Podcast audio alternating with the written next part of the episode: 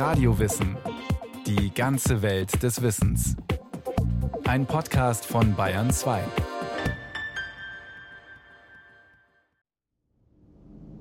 Oberhalb von Innsbruck am südöstlichen Stadtrand liegt das Schloss Ambras.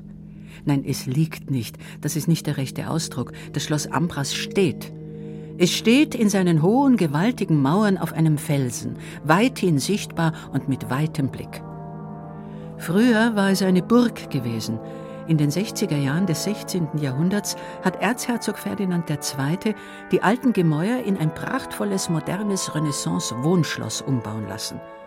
Für seine berühmten Sammlungen, die er als Statthalter des Königreichs Böhmen in Prag zusammengetragen hatte, und für seine schöne, ihm heimlich angetraute bürgerliche Frau, Philippine Welser aus Augsburg im Verborgenen und nächtens in Böhmen geheiratet, gegen den Willen seines Vaters. Und dieser Vater war kein geringerer als Ferdinand I., Kaiser des Heiligen Römischen Reiches, König von Böhmen und Ungarn.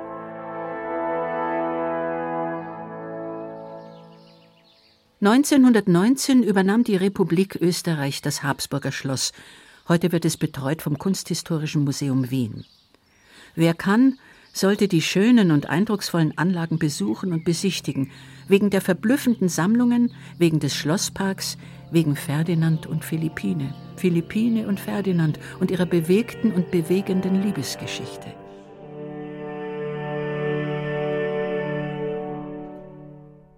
Ferdinand, 1529, geboren in Linz, gestorben 1595 in Innsbruck, eine unruhige Zeit. Nicht wegen seines Ranges beginnen wir mit dem Erzherzog, sondern weil er der Erste ist, der uns bei einem Schlossrundgang begegnet. Porträt in Adlerrüstung. Der Rundgang fängt in den Rüstkammern an, die natürlich keine Kammern sind, vielmehr Hallen. Ferdinand, eigentlich eher friedfertig, war der Wissenschaft und Kunst zugeneigt und zugleich ein Rüstungs- und Waffennarr. Zentnerweise schaffte er die kostbaren Stücke nach Ambras und präsentierte sie in noch heute vorhandenen Schaukästen und eindrucksvollen Szenarien. Also Erzherzog Ferdinand war ein Renaissance-Fürst, wie er im Buche steht. Auf unserem Rundgang begleitet uns die in Innsbruck lebende Historikerin und Journalistin Janine Maikörner. Er hat sich immer gerne prächtig inszeniert. Nicht so groß von Statur, wollte er immer größer sein vom Brausen eines großen Mannes beseelt, hat er sich gerne als Herkules inszeniert und hat sich natürlich auch teure Rüstungen auf den Leib schmieden lassen, meistens von Plattnern aus Augsburg oder Nürnberg, wie zum Beispiel die teure Adlergarnitur vergoldet und er hatte Dutzende davon, was natürlich ein Vermögen gekostet hat. Er hatte leere Taschen und da brauchte man dann die Fugger und die Wälser dazu, um die zu füllen. Da tauchen sie auf, die Welser, die bald von Welser hießen, die reichen Augsburger Patrizier, Finanziers der Mächtigen. Sie waren reich, sie waren gebildet, auch die Frauen. Einfache Bürger waren das nicht. In den Geschichtsbüchern Tirols steht ja manchmal auch, Philippine wäre so eine Grämerstochter gewesen, die hier toll eingeheiratet hätte. Also wenn man die Welser kennt, da werden die Augsburger auch aufschreien. Die Welser waren alles andere als Krämer, das waren Weltkaufleute. Also das Land Venezuela in Südamerika hat den Welsern mal gehört, um eine Hausnummer zu nennen. Und Philippine war die Nichte des reichsten Welser, Bartholomäus. Ihre Love Story berührt und beschäftigt die Gemüter und gibt seit fast einem halben Jahrtausend Rätsel auf. Wie kommt die Augsburgerin an den Habsburger? Älter als der war sie obendrein und kräuterkundig. Hat sie ihn behext, verhext, verzaubert? Ein Jahrhundert zuvor, die Bernauerin, Baders Tochter, die hatte ihre unstandesgemäße heimliche Ehe mit dem Tode bezahlt. Dass die kluge und schöne Philippine den Ferdinand bezaubert hat, das ist gewiss. Und der schöne und kluge Ferdinand die Philippine. Es gibt zahllose Publikationen, mehrbändige Wälzer, Gedichte, Opern, Gemälde. Neuerdings kamen ein Krimi und ein Sachbuch dazu. Und von Janine Maikörner der einfühlsame historische Roman Die Wolkenbraut, das Leben der Philippine Welser, in dem der kostbare Zwerg Tomele der sich überall verstecken kann und alles sieht und hört, als Beobachter und Erzähler auftritt. Ja, es war ja eines der bestgehütetsten Geheimnisse in der damaligen Habsburger Dynastie. Eine reiche Kaufmannstochter, die bestimmt noch einen reichen Kaufmann gefunden hätte und ein einfacheres Leben, heiratet heimlich einen Fürsten, wo sie 30 äh, Jahre dieser Ehe fast als die Geliebte gilt und nie bei Hofe erscheinen darf. Das hat mich fasziniert. Und es gibt wohl einige Publikationen über Philippine Welser, aber da vermischt sich oft Dichtung und Wahrheit. Und ich bin halt auch Historikerin und Journalistin, wollte mal genau quasi der Philippine unter das Gewand schauen und in den Unterlagen krusteln und habe eine spannende und für heutige Verhältnisse eigentlich noch immer moderne Frau entdeckt. Und ich vermute, dass diese Philippine-Faszination auch aufgrund dieser vielen Facetten kommt. Und mich hat es umso mehr gereizt, weil Philippine einfach so wahnsinnig vielseitig ist und so ein ambivalentes Frauenschicksal hat. Zwischen Liebe, zwischen Bildung, zwischen eigenen Wege, fast schon am Rande zur verfemten Hexe aber eine Frau, die trotzdem sehr viel Würde bewahren konnte in ihrer Rolle.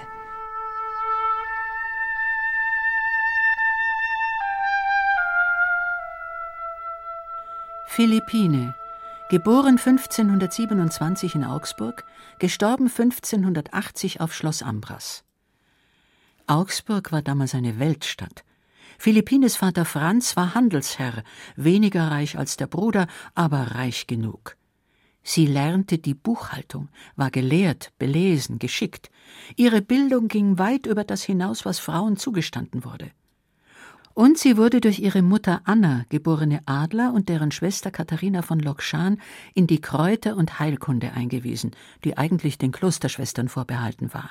Sie ist eine Ausnahmeerscheinung insofern, dass sie auf der einen Seite ganz romantisch verknallt, könnte man sagen, diesen Erzherzog Ferdinand geheiratet hat. Auf der anderen Seite, sie war ja gut ausgebildet, also sie hat im Grunde fast schon einen intellektuellen Touch gehabt im Vergleich zu den normalen, sag ich mal, Heiratschancen, die Erzherzog Ferdinand gehabt hat. Die normalen Fürstinnen, die waren eher in diesen üblichen Heiratsdisziplinen ausgebildet und die Philippine hat halt einfach mehr drauf gehabt, um es mal salopp zu sagen. Und das war aber nicht immer einfach für sie, mehr drauf zu haben als andere. Als Frau zur damaligen Zeit gefährlich.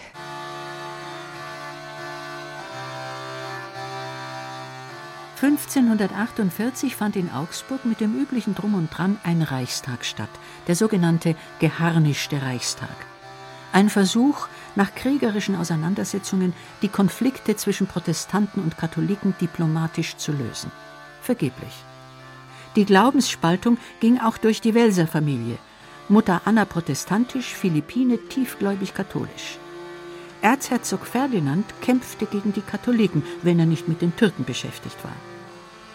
Zur Reichstagszeit war Philippine 19 Jahre alt, bestes Heiratsalter. Nun ja, fast schon ein wenig spät.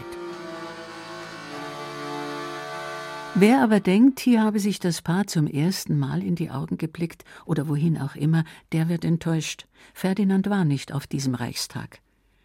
Weil es aber hätte sein können und so schön gewesen wäre, gibt es all die Geschichten, die sich um ein Aufeinandertreffen in Augsburg ranken.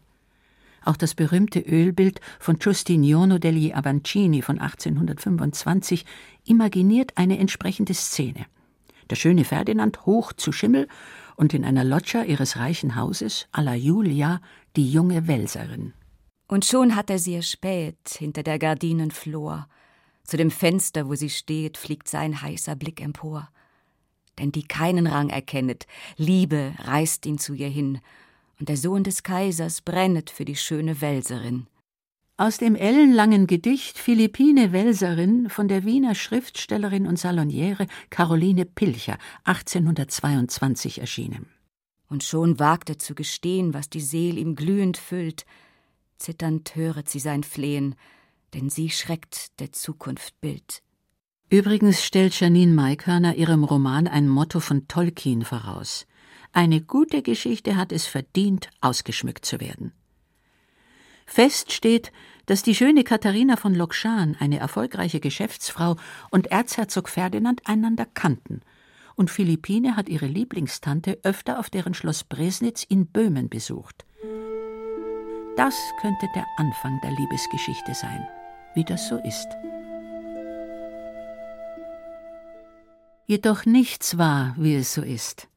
Eine Kaufmannstochter, ein Königs- und Kaisersohn, er wollte sie nicht ins Elend stürzen und sie sich nicht stürzen lassen.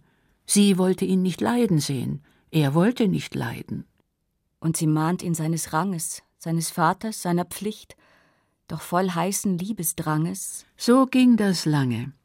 Und die beiden wurden dabei immer älter und mussten sich den Ehearrangements der jeweiligen Verwandtschaft widersetzen, die dem Erzherzog Königinnen offerierten im Sinne der Hausmacht und der Patrizierin hausmachtstärkende glänzende Partien.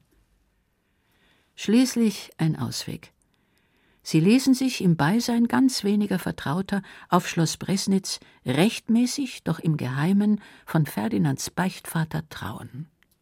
Zwischen Lieben, Zweifeln, Scheuen reicht sie ihm besiegt die Hand, und des Priesters Segen weihen das geheimnisvolle Band. Trauzeugin war Katharina von Lokschan. Die steht von nun an dem Paar stets und überall zur Seite. Auch Mutter Anna gesellt sich für immer ihnen zu. Ein Halt war nötig. Philippine wird vier Kinder gebären, nur zwei überleben. Andreas in Bresnitz geboren und der zwei Jahre jüngere Karl. Er kam in Bürglitz zur Welt. Dorthin war Philippine gezogen, um ihrem Mann näher zu sein, der im Prager Ratschin residierte. Nur wenige Menschen wussten, dass die Frau, zu der er so oft hinausritt, nicht seine schöne Konkubine, sondern sein Ehegespons war. Alle vier Kinder wurden nach der Geburt auf die Türschwelle gelegt und von Ferdinand als Findelkinder adoptiert die einzige Möglichkeit, sie ehelich anzunehmen. Wer ein Findelkind aufnahm, hatte Vaterrechte. Eine belastende Heimlichkeit, die lange währte. Philippine lebte völlig zurückgezogen. Nach dem Tod Kaiser Ferdinands I. wurde sein Sohn Landesfürst von Tirol mit Sitz in der Innsbrucker Hofburg, wo Philippine, wie schon zum Ratschin, keinen Zugang hatte. Sie zog im nahen Schloss Ambras ein, ein Geschenk ihres Mannes ein goldener Käfig. Im Volk galt sie auch hier noch lange Zeit als der Bettschatz des Landesherrn, gewann aber zunehmend Respekt und Zuneigung durch ihr ruhiges Auftreten und ihre Wohltätigkeit. Vor allem hat man ihre Heilkunst gebraucht und geschätzt, und ihre milde Frömmigkeit vertrieb allmählich jeden zuerst naheliegenden Gedanken an Hexerei.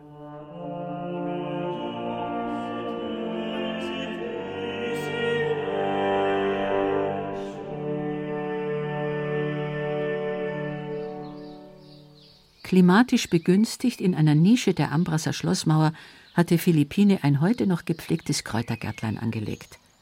So können auch wir den Geschmack und Duft und die Wirkung eines Tees genießen, den Katharina Seidel, Kuratorin für die Kunstvermittlung in Schloss Ambras, für uns aus den frischen Kräutern bereitet.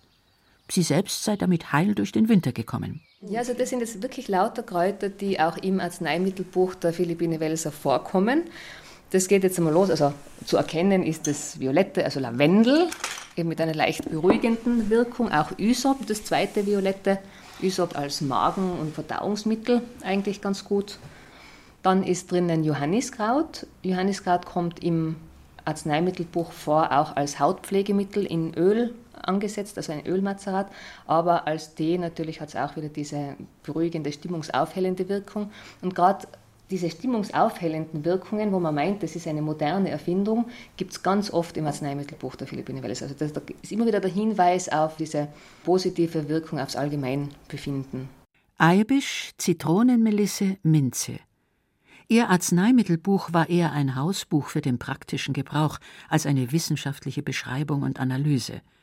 Häufig geht es um Kinderkrankheiten und weit ihrer Zeit voraus mahnt sie immer auf die Hygiene zu achten, Gefäße, Lappen, Werkzeuge auszukochen.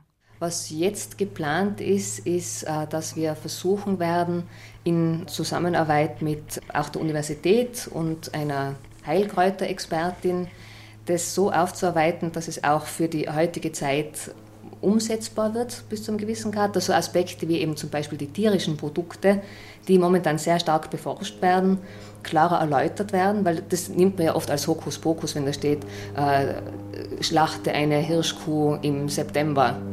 Sagt man ja, warum? Aber das hat natürlich den Grund, dass Hirschkühe in der Brunft mehr Hormone produzieren, die werden im Fett eingelagert. Dieses Fett wird dann verwendet, um Salben zu machen und diese Hormone in den Salben werden über die Haut aufgenommen und kommen so natürlich zur Wirkung. Das war ganz lange nicht erforscht und wird jetzt aber in der Pharmazie ganz stark neu entdeckt.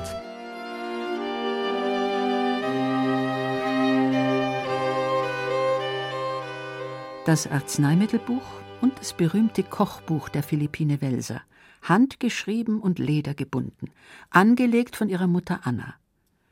Die Direktorin des Schlosses Ambras, Dr. Veronika Sandbichler.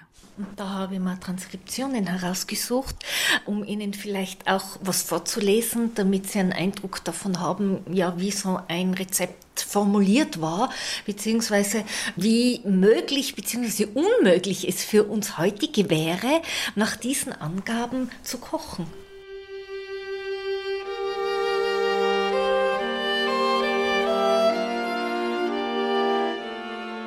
Wild du Krapfen von Käsbachen, also Käsekrapfen. So nimm zwei Eier, so machst 15 Krapfen draus. Und nimm ein wenig ein Milch und weich ein Safran da rein, also Safran einweichen. Und danach die Milch und Eier zusammen, mach ein Teiglin daraus und walkle es zu Krapfen